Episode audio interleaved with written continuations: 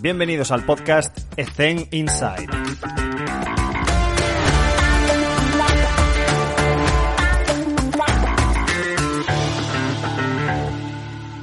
Muy buenas a todos y bienvenidos un día más a Ethen Inside. Hoy está con nosotros Álvaro. Álvaro, ¿qué tal? ¿Cómo te encuentras? Bueno, pues nada, Alex, muy bien, muy contento, muy contento de estar aquí. En primer lugar, agradecerte pues, la invitación, sobre todo teniendo en cuenta la gran cantidad de compañeros y profesionales tan grandes que, que has llevado, pues es un honor poder estar también aquí. Y nada, con muchas ganas de, de empezar. Es un placer, Álvaro, tenerte con nosotros. Seguro que va a ser una entrevista donde compartiremos mucho valor. Me gustaría empezar, pues, como siempre, que nos cuentes un poco cuál es tu contexto actual, cuáles son tus, tus cómo desempeñas tu, tus funciones, tus tareas dentro de, del entorno del club. Cuéntanos. Bueno, pues por empezar un poco por contextualizar antes de ser donde he llegado, yo eh, soy graduado en Ciencias de la Actividad Física, el Deporte y Fisioterapeuta, estudio un doble grado en Valencia. Y nada, actualmente estoy como rapado en la Juventus de Turín, en el mundo del fútbol, que mmm, digamos que no es mi primera experiencia porque yo en el último año de carrera de, de CAF eh, hice un, un internship en, en el Fútbol Club Porto Dragon Force y, y, nada, fue un poco mi primer acercamiento al mundo del fútbol, que no desempeñé el trabajo que actualmente que es de raptador, sino yo estaba como ayudante de entrenador, por así decirlo. Yo sabía que no era mi, mi fuerte o mi, donde yo me veía en el futuro, pero tenía mucha curiosidad por, por acercarme a este mundo, por conocerlo de primera mano, que no fuera mi rol, y la verdad que no me arrepiento porque fue una experiencia muy, muy gratificante, que me aportó muchísimas cosas. Cuando terminé este periodo de, prácticas, yo ya tenía trabajo en Valencia eh, lo, como redactador, ya un poco, digamos, en mi rol, en un grupo de trabajo increíble, la verdad, con el que aprendí muchísimo y me desarrollé un montón. Y estuve más o menos mitad, mitad año, estuve seis meses aproximadamente. Y mientras trabajaba en este, en este lugar, sea como entrenador, como fisio, como redactador, hacía, digamos, las tres funciones, me surgió la oportunidad de, como recién graduado, venirme aquí a la, a la Juventus hacerme, un, pues, hacerme otro internship. Y nada, decidí venirme porque evidentemente era una oportunidad increíble y después de un periodo de, pues eso, de, de seis meses que estuve, cinco o seis meses, me llegó un poco la bomba que me, me comunicaron que les, les gustaría contar conmigo como trabajador, incorporarme a los servicios médicos como raptador. Y nada, actualmente estoy aquí desde agosto oficialmente y hago soy raptador del equipo eh, Under 15, que ese sería perdón, el, el, los, el, equipo de 15 años, ¿no? Y un poco en global con mis compañeros de todo, todo lo que se dice sector juvenil, que es desde 15 hasta 17 años, eh, por así decirlo. Y nada, eso es lo que hago actualmente. Mi trabajo, el primero que conseguí, porque lo hago por las tardes y por las mañanas estoy en un centro médico que está bastante relacionado con, con la Juventus, que se llama G-Medical, y ahí hago pues lo mismo, raptador en el gimnasio y hago pacientes de todo tipo. Eh, pues, una persona normal de cualquier tipo de edad, deportistas pero de, de, otro pues, de otro sector que no sea el fútbol, hago un poco un poco de todo. Mi día a día, digamos.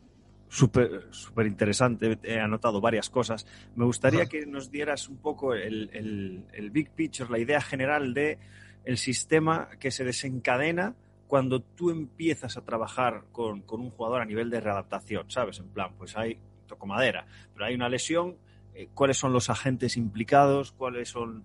No, le, no, me gusta llamarle fases, pero ya me entiendes. ¿Cuál es esa progresión, digamos? ¿Y qué agentes están implicados? Vale, digamos la progresión de cómo hago yo el trabajo con ese lesionado, ¿no? Desde que me sí. entra hasta que vuelve. Vale. Y la relación eh, con otros agentes, sí. Vale. Eh, no, es una, me parece una pregunta súper interesante. Si te digo la verdad, es algo que a día de hoy sigo haciéndome un poco de autocrítica, intentando mejorar todo lo que es este proceso. Eh, tengo como unas bases un poco asentadas, pero siempre estoy como intentando ir un paso más allá. Digamos que al principio, a nivel general, cuando el jugador se lesiona, está con mi compañero el fisio, los primeros días de, estar tranquilo, no hacer nada, estar, tratado, etcétera. Luego, cuando viene conmigo, lo primero que mmm, no empecé a hacerlo desde el inicio, pero enseguida entendí que, que tenía que hacerlo, es intentar educarlo un poco al, al, jugador. Y al final trabajo con jugadores jóvenes, es decir, son, son adolescentes, y el, la primera sesión invierto 20, 30 minutos en hablar con él. Quiero que me cuente cómo se siente, eh, cuáles son sus sensaciones, cómo, eso, cómo se siente en general, si le está afectando o no.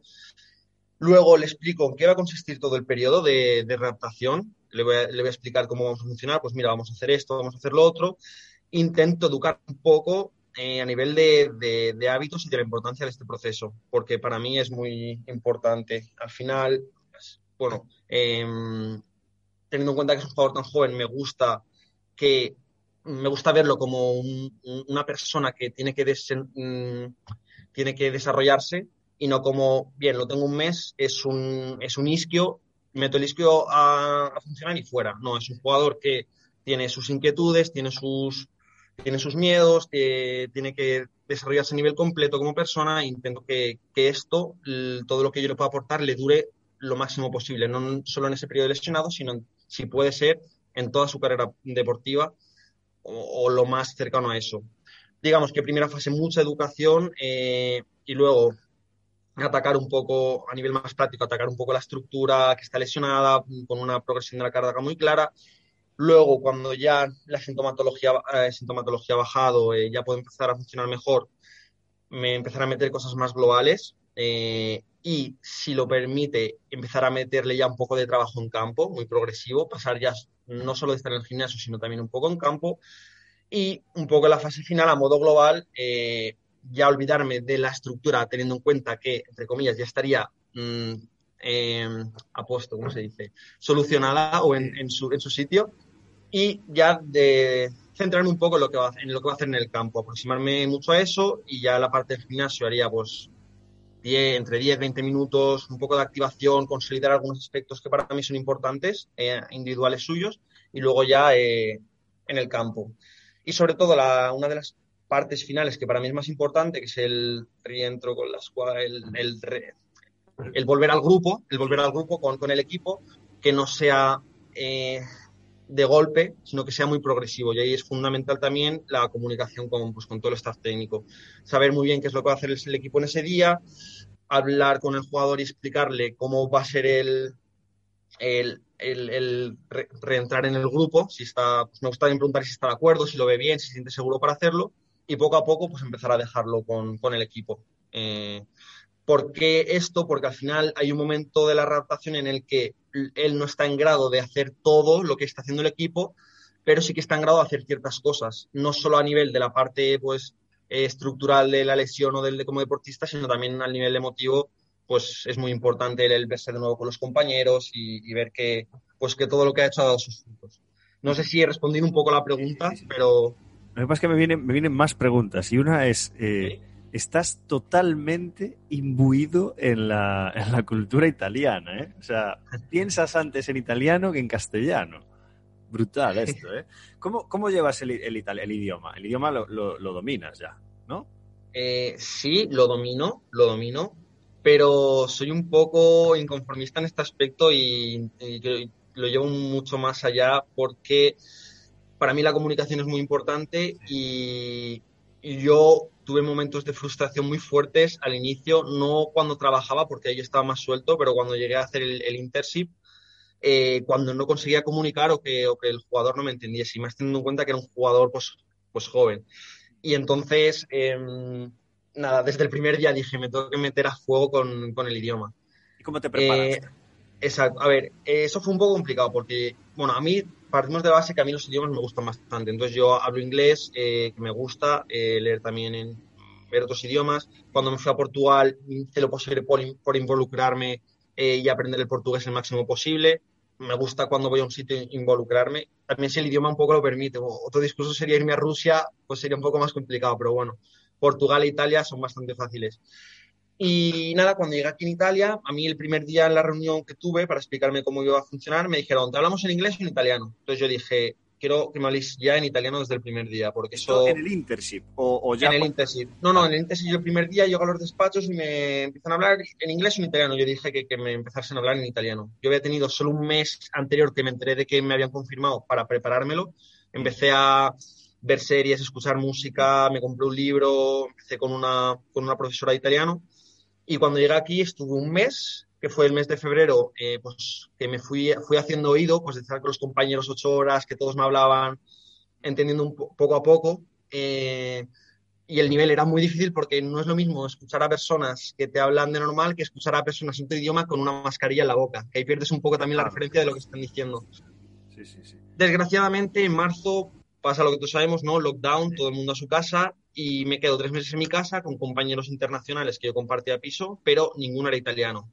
Entonces, todo lo que había aprendido en ese mes previo me tocaba mantenerlo de alguna manera. Entonces, pues nada, lo mismo, vídeos, series por mi cuenta y nada, cuando ya me confirmaron para el tema del trabajo, mi nivel era un buen nivel, digamos B1 casi B2, y ya ahí tomé la decisión de genial eh, el nivel en el que estoy, pero a partir de ahora ya es una cosa más seria y decidí coger un profesor de italiano que mantengo a día de hoy y viene como una vez a la, una vez cada semana, una vez cada dos semanas. Sí, yo le dije objetivos muy claros. Quiero que el 70% de la clase sea enfocada a mi trabajo, eh, que me des claves para comunicarme mejor con, con, el equipo, con mis jugadores, etcétera, con mis compañeros de trabajo también. La suerte es que este profesor le gusta el fútbol y, pues bueno, no, ha sido muy complicado para él. Y un 30% a nivel más general, de la cultura, de, de, comunicarme, porque para mí también es importante. Es un poco mi, mi proceso con el idioma. Eh, voy bastante bien, me entiende todo el mundo. Algunos compañeros me dicen, pero ¿qué haces con un profesor de italiano si, si tú ya lo hablas bien? Y digo, sí, pero me gusta cuando ve en campo lo que digo se entiende a la primera y, no que, y que el jugador no cometa ningún error por culpa de mi comunicación. Entonces, bueno, para mí es algo muy, muy importante que sigo trabajando a día de hoy. Qué bueno. Aunque, aunque me, pongo, me pongo en la piel mía propia de que hablo castellano nativo y cometo errores de comunicación a diario, o sea, me refiero es, brutal que tengas esta, esta mentalidad proactiva de querer, eh, no sé si buscar ser nativo ya, tener un idioma nativo de italiano, pero eh, yo puedo dar mi experiencia aquí de cuando me fui de Erasmus, que fui a Verona hace... ¡Wow! 2009, en el 2009 fue. Y me fui nueve meses con, con uno de mis socios actualmente de la empresa. Y, y es cierto que es, al eh, porque no hablan nada de inglés. No sé, no sé ahí, pero no hablan absolutamente nada de inglés. Y al principio te cuesta saber que chao es hola. y es y rompe un poco los esquemas, pero... Y además es muy parecido al gallego también. Entonces, yo que con mi abuelo hablo solamente en gallego, eh, pues cuesta, ¿no? Cuesta. Claro. Em, vale, me gustaría... Em, el tema de, la readaptación, porque veo que eres una persona con, que es un culo inquieto y que gusta, pues eso, ser la máxima expresión de sí mismo. ¿Cómo, a nivel formativo, cómo te mantienes actualizado o a qué, páginas web sigues, qué podcast sigues, qué artículos sigues, eh, libros? A nivel formativo, dentro de tu especialidad, ¿sabes? Para dar algún consejo a gente que pues, quiera llegar a, a tu posición, digamos. Wow, esto así es un proceso en el que a día de hoy sigo trabajando porque es una cosa que le he dado muchísimas vueltas. Digamos que yo al inicio de la universidad, a un cierto mundo, empecé a volverme loco con los cursos de formación. Que hay un montón de ofertas, sobre todo a nivel de fisioterapia, de decir, no sé nada, para empezar a saber tengo que empezar a, a meterme en cursos y aprender. Entonces, bueno, invertí un montón de dinero en función seca, tendinopatía, vendaje neuromuscular, un montón de técnicas que luego iban a parar un poco, no digo a ninguna parte, pero pues aprendías la técnica, la, entre comillas, vomitabas esa semana. Y ni siquiera eso, porque yo todavía estaba estudiando y no tenía, no tenía pacientes o no tenía gente con la que trabajar y se quedaba ahí. Y a un cierto punto me empecé a entender que era una cosa que, mm, que esto de, de, la formación tenía que ser algo que naciera de mí, de conducirlo yo hacia dónde me quiero dirigir y una vez tener claro hacia dónde yo me quiero dirigir, empezar a a, ver a qué gente me puede ayudar a construir esto que yo estoy construyendo. Es decir, yo tengo este, esta forma de trabajar o este sistema de trabajo, quiero trabajar de esta manera, ¿qué herramientas me permiten mejorar en este aspecto? Pues tengo esta herramienta, esta herramienta, esta herramienta. ¿Quiénes son unos cracks en, ese ámbito? Este y este y este. Vale, pues estos son mis referencias. Pero es algo que también no, es algo que mantengo en el tiempo, porque hay un exceso de información brutal a nivel de, de redes, ¿no? Tenemos Twitter, Instagram, lo abres, eh, de podcast, de vídeos, de conferencias, te puedes volver loco. Yo, de hecho, ha sido un... Ahora lo manejo mejor, pero es una cosa que me ha llevado hasta niveles de estrés brutales, el ver tanta información, el no ser capaz de, digerirla y decir, jolín, la gente no para de moverse, yo no llego a todo. llegó un momento que dije, vamos a ver, relájate, que aquí nadie, no todo el mundo sabe todo y tú tampoco tienes que saberlo todo. ¿Tu contexto actual cuál es? Eh, este. ¿Qué lesiones o, con qué tipo de deportistas trabajas? ¿En qué ámbito estás? Este, perfecto. Pues entonces conduce tu formación a mejorarte en este aspecto y déjate quizá un 10 un 20% para otras cosas que te interesen o que sean complementarias, aunque no las toques en el día a día. Es un poco como lo he construido. Entonces, a día de hoy te diría, mm, no tengo una referencia muy clara, sino que me muevo mucho por lo que tengo a día de hoy vale, pues eh, voy a tener eh, o tengo estas lesiones musculares, pues voy a leer muchos papers o mucha información o muchos autores, libros que hablen sobre esto. Eh, o tengo, pues yo qué sé, edema óseo o tendinopatía o en este aspecto. Venga, pues voy a meterme una buena semana de estudios sobre esto y voy intentando integrar toda esa información en el sistema de trabajo que yo, que yo digamos, digamos, tengo. Y en ese aspecto me ayuda mucho. Tengo muchísimos libros de, nuestro, ámbito, ¿no? De adaptación, de, entrenamiento, etcétera, que los tengo un poco como libros de consulta. No son libros de empiezo hoy desde la página 1, tengo que acabar a leerme la página 200 en dos semanas, sino sé que este libro habla de estas cosas, cuando tengo necesidad me voy a este capítulo y leo esto. Digamos que a modo general no tengo, las referencias que tengo son muy momentáneas de lo que necesito y siempre partiendo de mí yo tengo que ser mi propia fuente de eh, desarrollo de información, porque es lo que es, es, lo que más me va a permitir a mí desarrollarme y, recordar toda la información que he buscado, porque la estoy adaptando a mí mismo. No sé si... Perfecto, perfecto, perfecto. Has, explicado perfectamente eh, tu sistema, tu sistema para mantenerte actualizado y poder tener información en el momento clave, cuando de verdad necesitas aplicar la teoría al, contexto en el, que, en el que estás. Así que genial.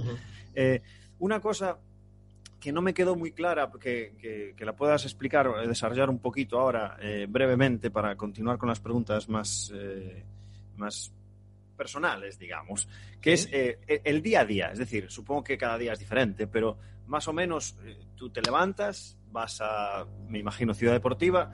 ¿qué, qué, cómo sería un día tipo, digamos? Ok, vale.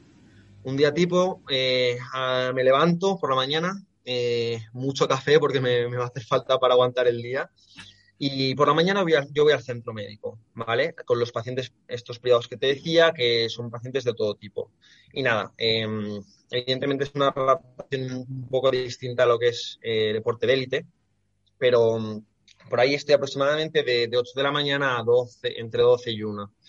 Y llevo pues pacientes de todo tipo, que pueden ser de eh, un paciente una hora o dos pacientes en la misma hora.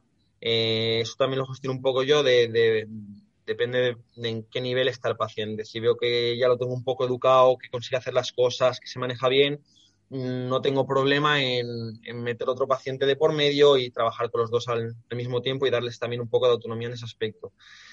Cuando termino, vengo a la ciudad deportiva, como aquí, pues bueno, con mis compañeros, cada día comes un poco con uno, que aquí, pues como bien te puedes imaginar, y como muchos otros sitios profesionales de todo tipo de mil sectores, y cuando, cuando termino de comer y tal, ya me pongo un poco a, a preparar todo el material de todo lo que voy a hacer luego, que ya es con mis jugadores eh, del equipo.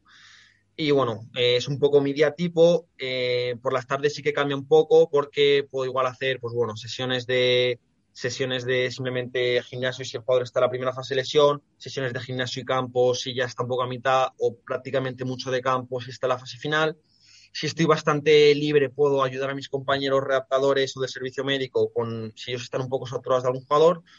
O si no, em, si no, pues eh, dar una mano también al preparador físico o al staff técnico, pues dar una mano pues con el trabajo que hace él, ¿no?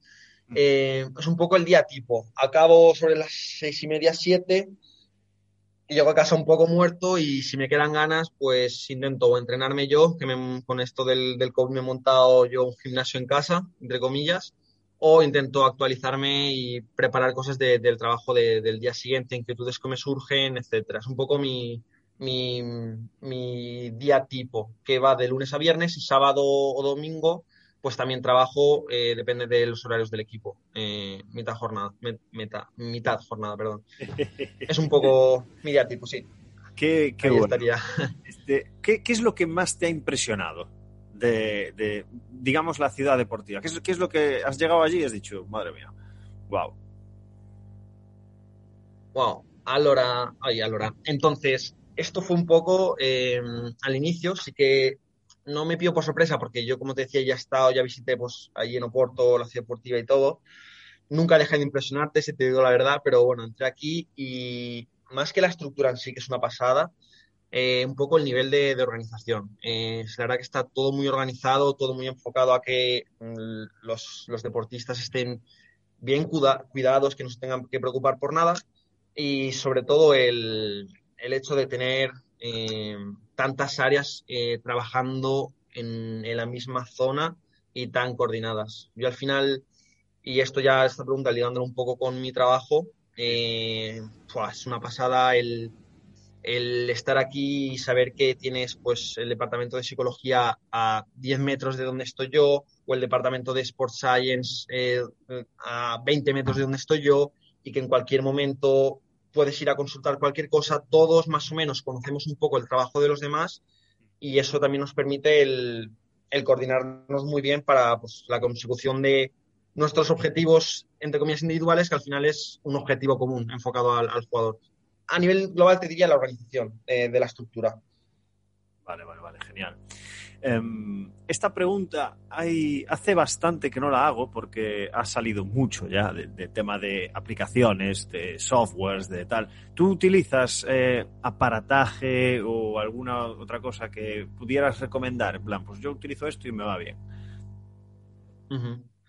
Vale, actualmente a día de hoy no. Quienes utilizan sobre todo tema de aparataje sí que es el departamento de, de Sport Science, que digamos que son un poco los, entre comillas, científicos, ¿no? Que, que, manejan los datos siempre enfocado obviamente al contexto. Ellos sí que utilizan, pues, em, desde lactato, eh, plataforma de salto, diversos tipos de test em, que, bueno, ahora ni siquiera me acuerdo el nombre en italiano, imagínate cómo para, para decirlo en español, pero bueno, los test que utilizan ellos eh, tienen mucha tecnología a su mano. Mm. Yo a día de hoy no, pero es verdad que, que ya he dado alguna pincelada, he preguntado alguna vez a mis responsables para hacer algo y siempre me han dejado la puerta abierta. Sí que me gustaría en algunos momentos empezar a desarrollar mm, cosas de análisis eh, para mí. Es decir, eh, por ejemplo, llevar a este jugador si tengo tiempo en la última fase de la rotación. venga, lo llevo aquí a, correr, lo grabo bien, meto ahí el tipo de, veo cómo graba, luego lo meto en análisis, me con, Mm, me confronto, bueno, con mis compañeros preparados físicos, etcétera, para ver cómo se mueve, para ver si hay algo a mejorar. A día de hoy mm, tiro de ojímetro, pero eh, sí que estoy pensando en cómo poder integrarlo. Aunque para ello, pues bueno, tengo que primero darle un par de vueltas, pedir permiso, que me dejen. Al final, pues bueno, también al trabajar con adolescentes, todo el tema de grabar y tal tiene que estar muy, muy supervisado y con sin ningún problema desde el inicio que esté todo muy claro. Y no, no lo utilizo a día de hoy. Estoy pensando en integrar varias cosas, pero, pero sí, vamos. Eh, es una cosa que quiero empezar a integrar en el futuro. Y si tuvieses que dar algún consejo a, em, a otra persona que estuvo en tu situación, em, espera, voy a hacer la pregunta de otra manera. Eh, ¿Qué te hubiera gustado saber hace dos, tres años? ¿Sabes? para, esa persona que te está escuchando, que es joven y que quiere hacer algún internship? ¿Qué, te gustaría haber sabido desde el principio? En una situación como la que estuve yo de, de Sale, entre recién salido de la cáscara para empezar a desarrollar algo y tener una oportunidad del estilo. Correcto. Bueno, em, es una buena pregunta. Yo lo primero que diría es em, que tenga muy claro, uno que sea muy abierto a, aprender en cualquier, en cualquier aspecto, ¿vale? Que todo puede tener un, em, todo puede tener su cabida si eres capaz de, verlo desde perspectiva. Como te decía, yo cuando empecé mi primer contacto con el mundo del fútbol no era de, ratador, no era de mi ámbito, pero mm, el integrarme, aunque fuera como yo entrenador, me permitió esto. Teniendo claro que todo te puede servir, eh, ser muy proactivo, eh, ser muy, muy, muy proactivo a, buscarte tú las oportunidades y a ser muy colaborativo. Yo, al final, en todos los sitios en los que he estado, no solo he esperado a, que me dijeran un poco lo que tenía que hacer. Eh, y una vez llegaba, ya estaba pensando en qué cosas podía proponer para, eh, uno, eh, dar una mano a la gente que me está dando la oportunidad de desarrollarme y dos, para, mm, por un, tema de desarrollarme a mí mismo. Es decir, si yo, si a mí me permiten desarrollar cosas, me voy a desarrollar, uno, yo como profesional y luego van a ver que tengo inquietudes y que tengo ganas de aportar algo. Y eso probablemente te va, a abrir muchas, te va a abrir muchas puertas. Quizá no te abre puertas a nivel laboral, porque también hay que tener un poco una pizca de suerte, estar en el momento justo, pero Mm, vas a tener profesionales que se van a acordar de ti y quién sabe si el día de mañana te puede abrir oportunidades. Yo diría sobre todo eso, ser muy abierto a, nuevas experiencias, aunque directamente puedas pensar que no va a ser tu trabajo el día de mañana, y ser muy proactivo en, cualquier lugar al que vayas. Intentar aportar todo lo que, todo lo que tú puedas y todo lo que tú creas que, pueda, pueda ir bien. Y si tuvieras que, ya sé que esto es muy difícil, ¿eh, Álvaro, pero bueno, vamos, eh, te voy a, dar, voy a hacer la, pregunta y luego voy a darte tiempo mientras, mientras voy hablando yo. ¿Qué es? ¿Cuáles serían las tres cosas, conceptos eh, más importantes en la readaptación, return to compete de tu futbolista? Tres. Pueden ser emocionales, pueden ser físicas, estructurales, psicológicas, pueden ser a nivel biomecánico, puede ser lo que tú consideres, pero a ver si podemos hacer un big picture de eh, el proceso es muy largo, eh, el contexto no lo tienes porque no sabes qué lesión es, pero estos tres conceptos son los más importantes en el return to compete del futbolista. Wow, es, una grandísima pregunta que hubiera preferido tener dos días o tres para reflexionarla, pero no es el caso. Así que bueno, mm, voy a, voy a decir lo que me venga. Si quieres, yo tengo una opinión también. Yo tengo una opinión. Perfecto. Ahora, me la, ahora me, la, me la dices y, seguro que me aportas algo súper positivo a lo que, lo que me ha venido ahora. Yo diría, para el return to cosas que damos por básicas, ¿no? Que la estructura esté, que la estructura esté consolidada, que esté sana, ¿no?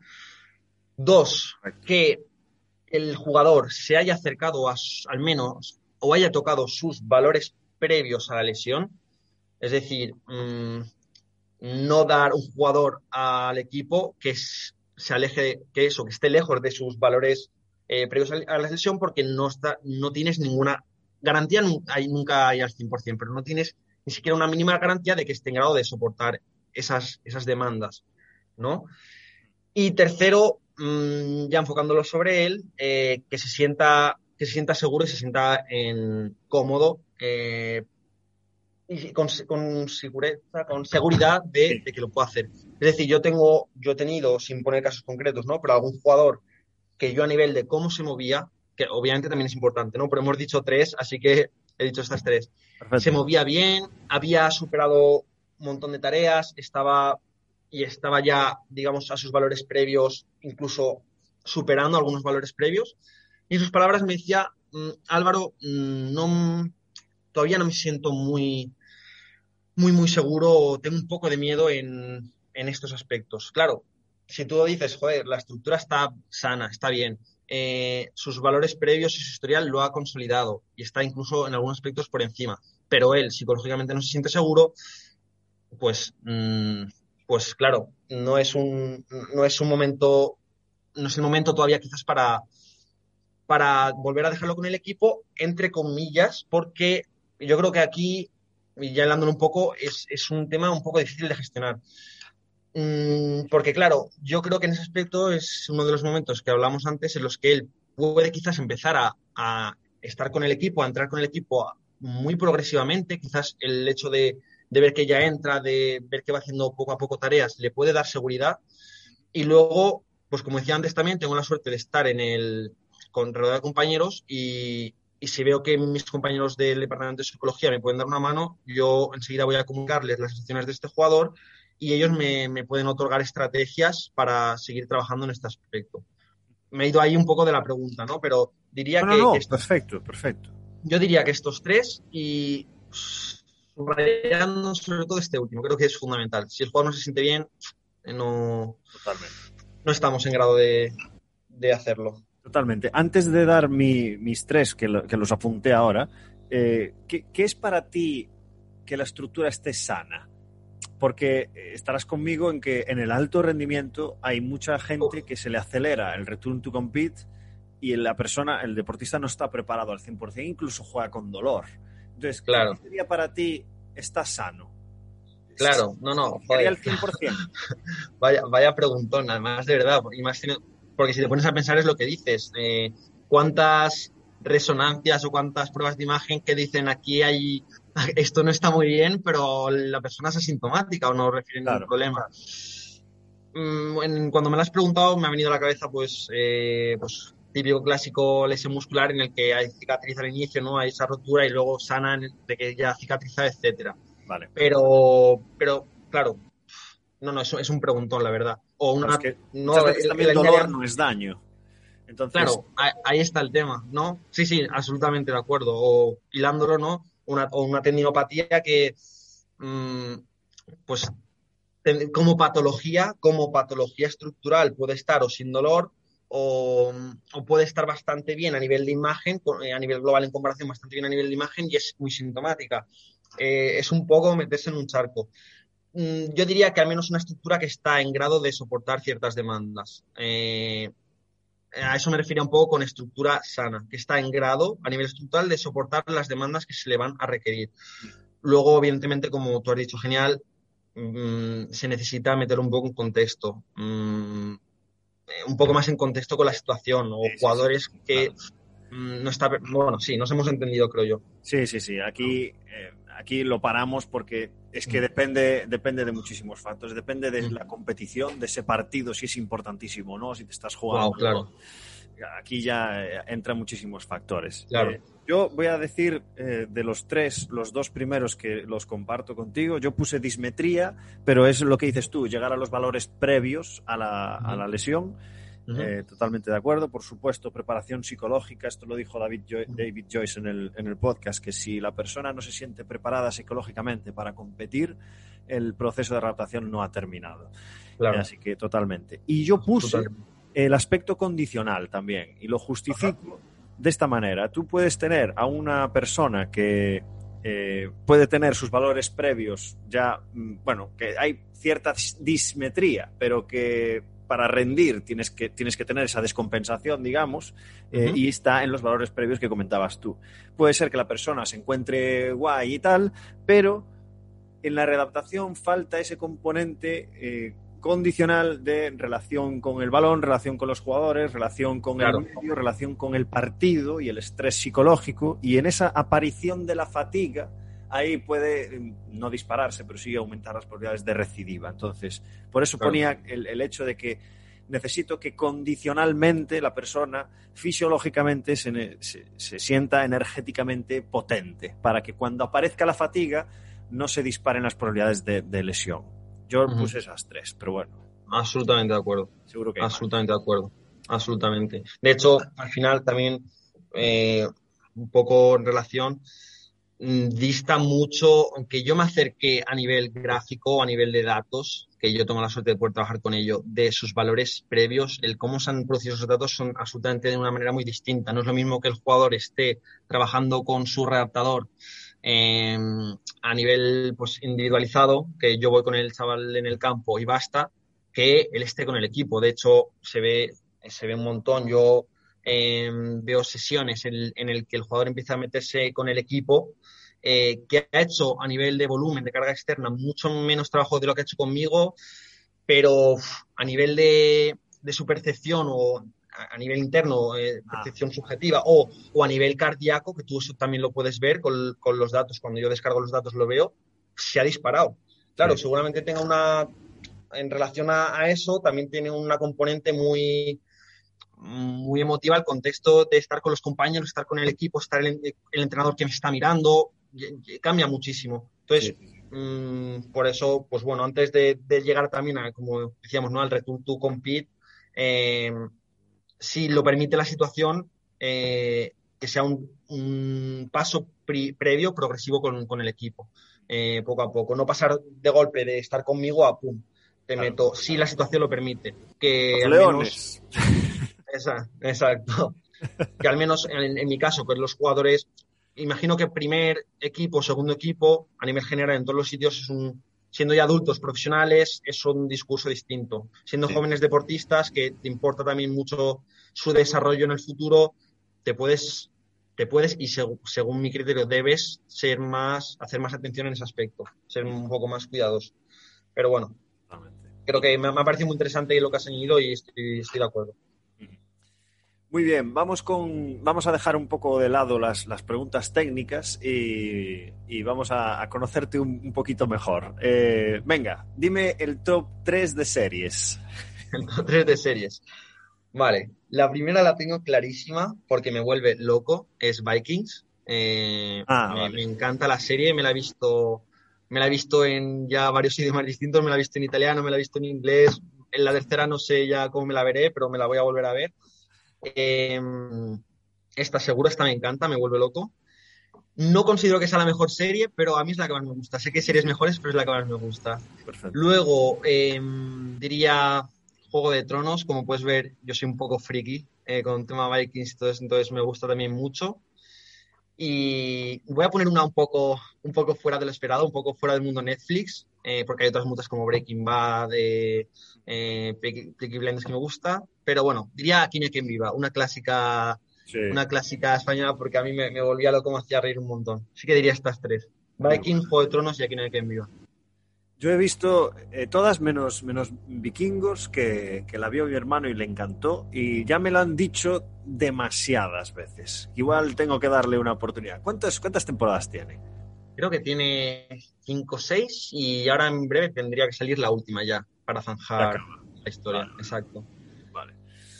Muy bien. Em, ¿Qué te gusta hacer en, tu tiempo libre?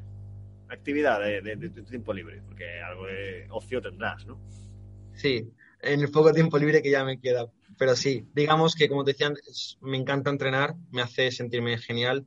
Siempre que puedo eh, entreno porque me siento que me, que me va muy bien a nivel de entrenamiento de fuerza, pues me, me, gusta, pero también deportes colectivos. Siempre que puedo me voy a jugar, me hecho aquí como algún amigo ya y me voy a jugar todos los domingos al pádel.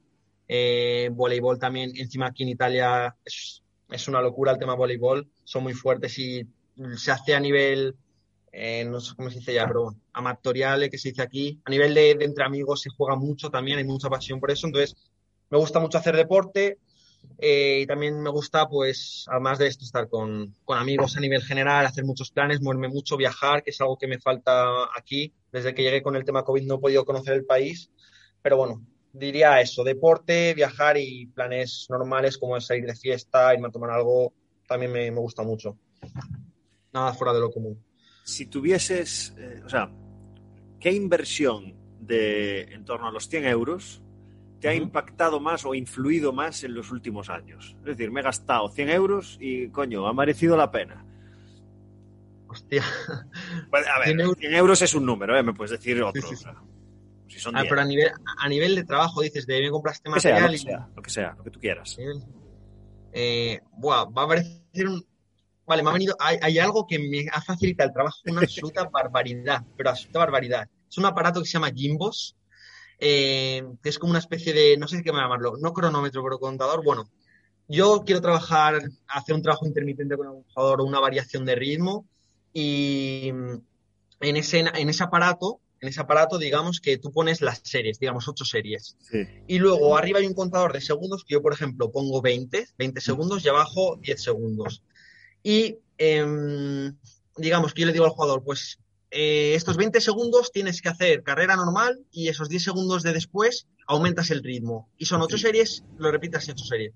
O esto lo haces 20 segundos de trabajo de esta distancia y estos 10 te paras de descanso y cuando saco los 10 vuelves a salir. Esto que parece una tontería, que me ha costado 20 euros, bueno, me ha facilitado el trabajo una barbaridad. Porque, claro, yo que trabajo con, con jóvenes, em, no es que tenga un horario de decir, venga, pues tú vienes a las 12, tú vienes a las tal, no, ellos tienen sus obligaciones de, la escuela, del colegio, eh, luego tienen que ir a casa, tengo una hora o media, dos para trabajar con ellos y a veces se me juntan varios. Y créeme que alguno que está un poco, un poco más inquieto que otro, eh, no, no siempre puedes controlar bien todo y explicarle esto y que, lo pille facilita un montón el trabajo. Entonces, inversión barata y que me, me ha ido genial. Si alguno, si alguno le, le, puede interesar, se llama Jimbos. En Amazon lo puede encontrar. Vale, vale, vale. Perfecto. Eh, vale. Amo esto. Te, te, quiero pedir disculpas primero, Álvaro, porque no te lo he dicho. ¿Sí?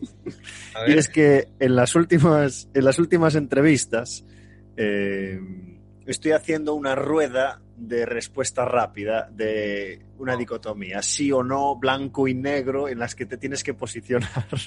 Wow, ok, miedo me da. Venga, vamos a, vamos a empezar por las fáciles, ¿vale? Vale. Eh, ¿Qué prefieres?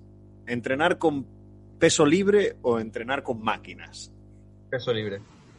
Vale. ¿Qué prefieres entrenar, mañanas o tardes? Eh, mañanas. Vale. ¿Libro o vídeo? Eh, libro, libro. Esta creo que ya me la sé, pero ¿café o té? Café, muchísimo. ¿Cuántas tazas de, de, de, café te tomas al día? Me tomo dos, pero bien cargadas, bien fuertes, diría. Vale. ¿Utilización del FOAM, sí o no? Sí. Vale. Eh, sé que quizás por las funciones en las que estás desempeñando ahora no compete, pero igualmente me gustaría saber tu opinión al respecto. Eh, hoy tenemos partido. Mañana es el día más uno, regenerativo o, es libre. Ajá. Wow. La verdad que totalmente fuera de mis funciones. Yo, partiendo de la base que no es mi conocimiento y no, no sé, no podría darte muchas claves, me parecen las dos buenas, pero me encantaría que, que sí, regenerativo. Regenerativo. Vale. Eh, la prioridad, eh, esto creo que también te puedo, puedo hacerme una idea, pero la prioridad para ti, ¿qué es? ¿Aumentar el rendimiento de los jugadores o aumentar la disponibilidad de los jugadores para el staff? ¿Rendimiento o Eh, disponibilidad? Creo que van muy de la mano, pero si hay que mojarse y decir una por solicitar un poco, en mi caso, disponibilidad. Sería disponibilidad. Trabajar en esto, pu- puedes decir pasapalabra ¿eh? en cualquier momento. No, venga, ok. Hablar o escuchar. Escuchar, absolutamente.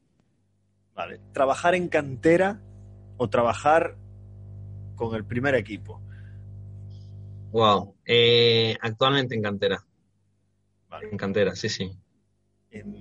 Hay una situación, a ver, voy a intentar contextualizarlo un poco. ¿Eh? Este fin de semana tenéis la Copa, eh, tenéis un, un partido que, bueno, es fútbol, puedes ganar, puedes perder, pero eres favorito.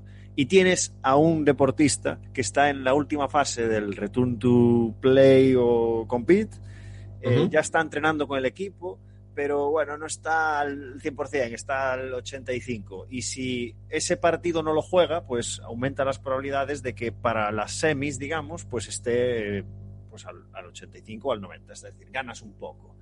Ujú. ¿Tú qué opinas en esa situación? ¿Juega porque hay que ganar y es un jugador importante? O, mira, mejor lo reservamos porque es un partido que, bueno, con otro jugador, pues Ujú. vamos y competimos igual. ¿Qué, Claro. qué opi- qué opinarías en ese sentido? Bueno, partimos de la base, me, hace- me haces bien en decirme opinión, porque partimos de la base que nunca va a ser mi competencia aquí, esa decisión no la tomo yo, pero mi opinión es que al menos si se trabaja, si es cantera o si es mi equipo, si pienso en alguien de mi equipo, eh, partidario absolutamente de, de reservarlo. Eh, tienes que pensar en el largo plazo y no quiero y no me interesa meterlo en, en, en riesgo.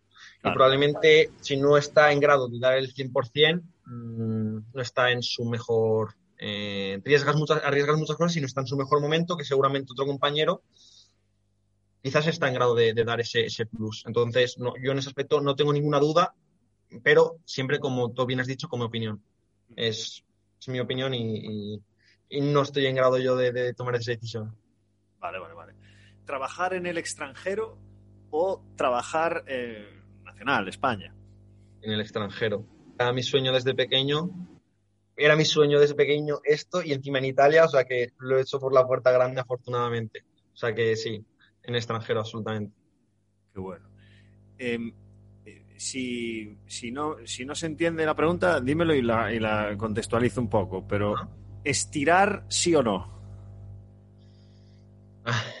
Esta necesita absoluto contexto, ¿eh? Esta necesita absoluto contexto. Venga, estirar pre-sesión de campo. Y aún así sigue necesitando contexto. ¿Estiramientos eh, o movilidad articular? Vale, mm, venga, te diría movilidad articular. Creo que va a depender mucho de, al final no, hablando de contexto, qué tipo de estiramiento, durante cuánto tiempo, durante cuánto tiempo, cuánto tiempo pasa desde que lo hace hasta que empieza, eh, qué viene después de la sesión, mil cosas, mil cosas. Pero bueno, ya que has concretado, diría movilidad articular. No estoy absolutamente en contra, ni estoy como en todo, ¿no? Eh, estoy a favor de contextualizarlo. Eh, partiendo de ahí, todo puede tener su cabida. Vale. Y la última, bueno, la, penúltima, aunque la última es una pregunta de desarrollo. ¿Colegiarse? ¿Sí o no? Sí, sí, sí. Absolutamente. Y la última, eh, relacionada con esto, es eh, ¿cuál es eh, tu día favorito de la semana y por qué? Mi día favorito de la semana, el sábado. el sábado. ¿Sí? Porque es un poco el día libre, suele haber un poco más de marcha, puedes hacer todo el mundo está disponible, tus amigos, puedes, puedes hacer mil planes, que durante la semana es un poco complicado. Y el domingo para mí ya es un poco de venga, que mañana empieza el, lunes, hay que, hay que sentar la cabeza y descansar un poco. Sí que te diría sábado. Vale, vale, vale. Eh, hay una pregunta también, Álvaro, que se la hago a todo el mundo, que es la de los errores cometidos. Y, ya te hago la, serie de tres preguntas, que son las tres preguntas finales, digamos, que es algún error cometido y qué lección aprendiste, sobre todo para pensar en esa gente que está empezando que no tiene tanta experiencia pues para que esté en, alerta con, este aspecto, digamos. No hace falta que des muchos detalles, pero bueno, un error cometido y qué lección aprendiste. Eh, sí, no, mm, no diría un error en concreto de me sucedió esto, la cagué y pam, sino un error que yo a día de hoy un poco sigo cometiendo y me sigue pasando factura, y es ser demasiado, demasiado duro conmigo mismo y demasiado, demasiado severo con eh, cuando cometo un error. Eh, yo cuando me pasó el inicio, eh, desde que empecé a trabajar, que empecé, como te he dicho antes, en un grupo increíble bajo en Valencia, con compañeros muy buenos, intentaba mucho ponerme a la misma altura eh, o, intentaba llegar a ese nivel y cuando no me salían las cosas mm, me estresaba mucho y me frustraba mucho y empezaba a afectarme un poco a nivel personal, a nivel personal y a nivel laboral. Entonces, sobre todo cuando empiezas, que yo también me considero que estoy un poco en el inicio de, de, toda, de todo mi periodo, que aún me queda mucho, tener en cuenta que el error va a ser algo inherente a tu proceso de trabajo y que es una parte fundamental del proceso de, crecer y de desarrollarte como, como, profesional. La clave está en ese error, si tú sabes, si eres capaz de analizar por qué ha venido, porque tenías claramente, claro, previamente, por qué estás haciendo eso, si eres capaz de meterlo en, análisis y que te ayude para crecer, es lo mejor que te puede pasar, porque si no te expones al error, que es una persona que yo quiero muy bien, que es de los que más me ha ayudado a desarrollarme en todos los aspectos ahí en Valencia cuando trabajaba, me dijo una vez, Álvaro, permítete el error, porque yo era muy duro conmigo mismo y no me lo permitía. Y te puede llevar a, no me quiero equivocar, no me expongo a hacer esta cosa nueva o que yo querría hacer, y te limita mucho. Entonces, algo que, y, ojo, a día de hoy sigo trabajando sobre ello porque cuesta. Eh, sobre todo a la gente que empieza, ten claro por qué haces las cosas, ten claro que quieras o no vas a fallar, más o menos, eh, que es algo normal y natural y que si eres capaz de manejarlo, te, va a llevar a desarrollarte y a crecer muchísimo. Entonces, mm, no lo mires como algo negativo, sino como algo, como algo positivo. No sé si, bueno, respondo un poco a la pregunta, pero, pero iba por ahí.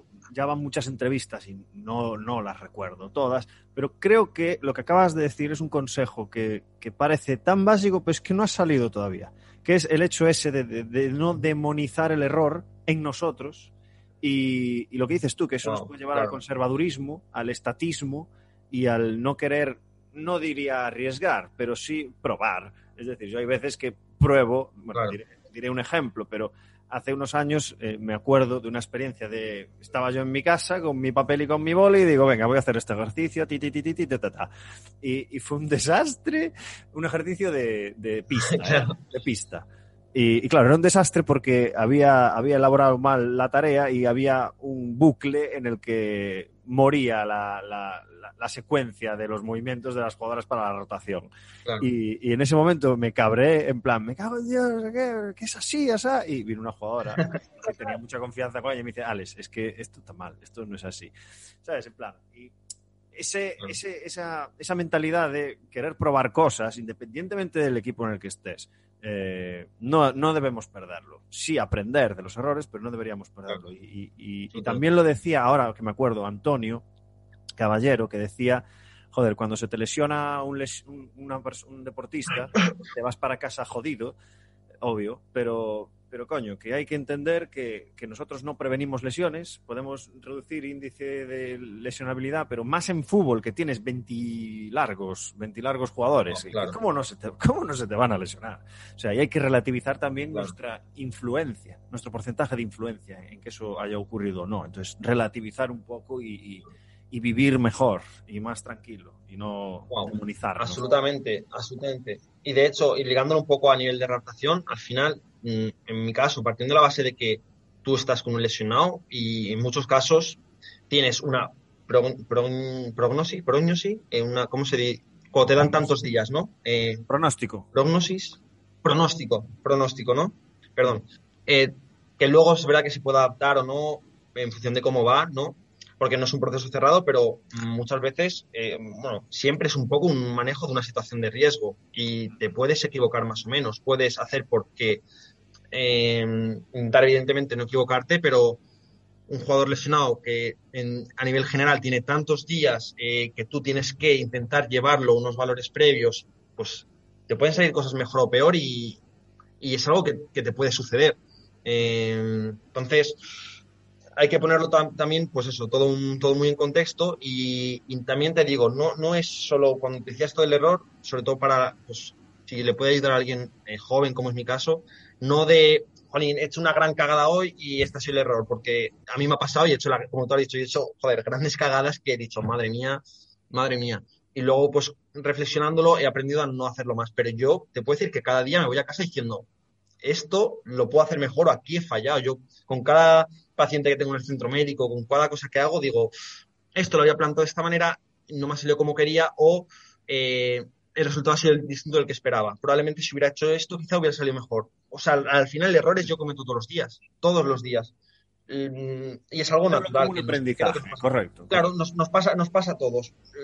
intentar que sean las, cagadas sean lo menos posibles y lo menos grande posible. Pero bueno, va a suceder. es verdad, esto lo dijo. Eh, mierda, ¿quién lo dijo? No me acuerdo. Ah, pero muy al principio dijo: eh, Alex, la mayoría de las cagadas que cometemos solo nos damos cuenta nosotros no se, no se dan cuenta ni los deportistas ni el staff, porque lo queremos controlar todo y, tenemos todas las variables en la mesa, que muchas veces el error que cometes solo te das cuenta tú. Creo que fue Hugo Salazar el que está en Vasconia. pues muy bueno, la verdad que absolutamente, sí, sí. Em, Álvaro, para ir acabando, eh, bibliografía, no, esto me lo ayudó Marc a cambiar. Eh, bibliografía recomendada no, sino bibliografía que te haya influido a ti perdón, eh, no he escuchado. ¿Bibliografía qué? Bibliografía, libros, básicamente, que a ti te hayan influido, que te hayan ayudado mucho. Vale, pues mm, sabía que esta pregunta iba a caer, la verdad, y sí que tengo tres, en, tres libros en mente, dos a nivel profesional y uno más a nivel personal, que me parecen increíbles.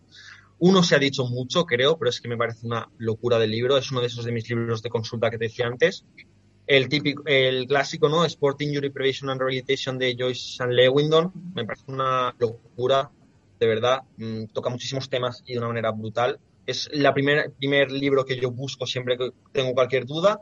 Me, me voy ahí, directo. Me gusta mucho cómo lo plantean.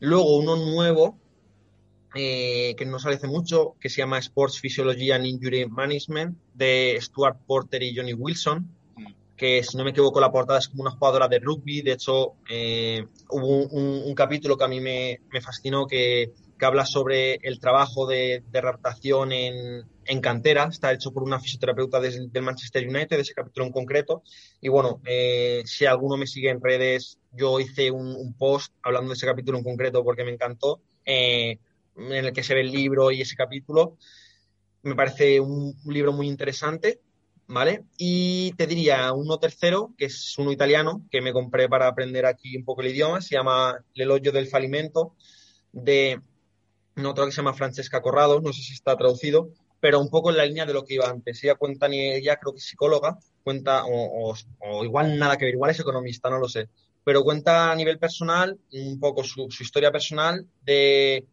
de, cómo aprender a manejar lo que decíamos antes, el error, le ha llevado a muchas cosas buenas y de cómo, en vez de afrontar algo malo que le sucede, igual ya no, no, no un error que ha hecho ella, sino algo malo que le sucede a ella, eh, que no ha podido controlar, como con perspectiva y con tiempo se puede convertir, en, algo, en, algo, en algo bueno, tomando siempre tú un poco el control de, la situación. Entonces, mm, son tres libros que te diría que, son muy interesantes.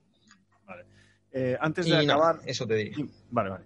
Antes de acabar, eh, para quien te quiera seguir, ¿cuál es, ¿cuál es tu Instagram? ¿Cómo te encuentran? Vale, em, no soy una de esas personas súper, súper activas, lo hago muy de vez en cuando, pero bueno, mi, Instagram es ATRM Skills, eh, A de Álvaro, TRM de mi apellido que es Tormo Skills, todo junto, que también es igual en Twitter y, nada, por si a alguien le interesa, pues alguna vez, muy de vez en cuando, algo publico por ahí. Vale, vale, vale. Última pregunta, te dejo volver al pasado y decirle al Álvaro de 20 años, oye, mmm, ten cuidado con esto o recuerda esto, esto es muy importante. ¿Qué consejo le darías? Le diría espabila, macho, porque no, eh, no, un poco sí, pero mmm, esto es una buena pregunta. La verdad que mm, no sé si te diría algo que no haya dicho ya antes con el tema, ¿no? El discurso esto del error y tal, pero Ah, no, sí que sí que te digo algo distinto. Yo cuando empecé, em, no, cuando, cuando empecé, no, cuando todavía estaba en la universidad, cuando más ignorante eres, más piensas que lo sabes todo. Eh, yo pues no, no sabía muchas cosas y llegó un punto que decía, guau, esto quizás me falta estudiar un poco más sobre este tema y ya lo sé casi todo y tal, muy entre comillas, ¿no? Con el tiempo, con las experiencias, con el conocer a otros compañeros, con ir a mil sitios, eh, empecé a aprender que lo que sabía era mínimo y que cada persona tenía perfiles muy distintos y todo el mundo te podía aportar algo. Entonces sí que me diría, si volviera a pasar, diría, Álvaro, abre un poco los ojos, que en todos los sitios en los que estás ahora mismo, o quizás en los que vas en el futuro, vas a conocer a gente que aunque tú de entrada pienses que no, que me pasaba al inicio, aunque tú de entrada pienses que quizás no hay nada que te pueda aportar, algo positivo vas a coger seguro digamos, el, darme el consejo de ser más abierto y, con, más disponibilidad o predisposición a aprender un poco de todo lo que te puedan aportar los demás. Perfecto. Muy bien, Álvaro, pues eh, esto ha sido todo. Eh, ha sido una entrevista que me ha pasado volando porque han salido muchas. A mí también, la verdad. Y, agradecerte un montón eh, tu disponibilidad, que sé que estás a tope y, la he disfrutado, la he disfrutado mucho. Así que espero que, que, te vaya muy bien en lo profesional, que seguro que sí, pero sobre todo en lo personal. Así que Álvaro, muchas gracias por estar con nosotros y cuídate muchísimo, ¿vale? Alex, te lo, te lo agradezco de corazón, yo estoy muy cómodo también, se me ha pasado volando y me lo ha pasado muy bien. Así que te lo agradezco. Eh, muchísimas gracias. Espero que tú también estés genial a nivel personal, tú y los tuyos, y que vaya todo, todo bien. Estamos en contacto. Muchas gracias, Álvaro. Cuídate mucho. Un abrazo.